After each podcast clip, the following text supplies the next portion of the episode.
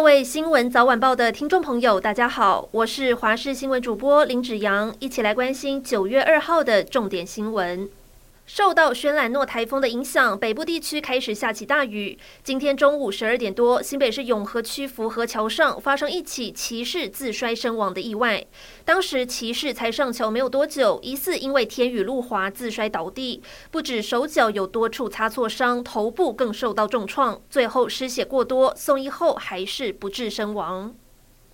受到轩岚诺影响，浪花不断拍打北部和东北部海岸。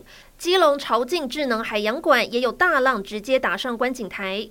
根据气象局统计，台湾最北端的富贵角还一度出现六米浪高。而在南部的屏东垦丁，下午还没有出现明显的风势雨势，南湾沙滩上戏水的人潮还是不少。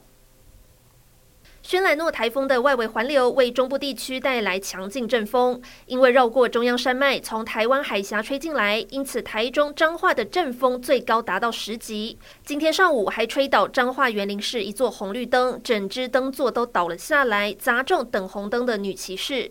幸好女骑士有戴安全帽，挡住红绿灯上的铁片，安全帽则被砸出一个洞。另外，台中大雅区清泉岗附近风势也很强劲，有路树被吹倒，断掉的树干飞出来，砸中经过的机车骑士。许多民众喜欢在中秋节烤肉。嘉义朴子第二市场已经有三十多年历史的肉松店，每到这个节日就会卖起限定特制腌肉。今天正式开卖，不过万物皆涨的时代，业者也撑不下去。虽然成本涨了四成，他们只敢微调一成，从每斤一百五十元涨到一百七十元。美国加州洛杉矶郡北部卡斯泰克市和五号洲际公路日前发生的公路野火，目前野火燃烧面积超过了五千英亩，相当于超过八十个大安森林公园。尽管部分火势受到控制，但有住宅被野火吞噬，附近还有多个社区已经受到影响，居民被紧急撤离。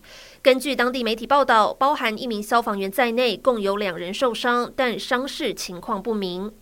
阿根廷现任副总统费南德兹深陷贪污官司，被检方求处十二年徒刑，褫夺公权终身。连续几天都有支持和反对民众聚集在他家门口。九月一号晚上，一名埋伏在群众中的男子近距离朝着费南德兹的头举起枪，扣下扳机。不过子弹并没有击发，而这名男子也马上被警方制服，所幸没有人受伤。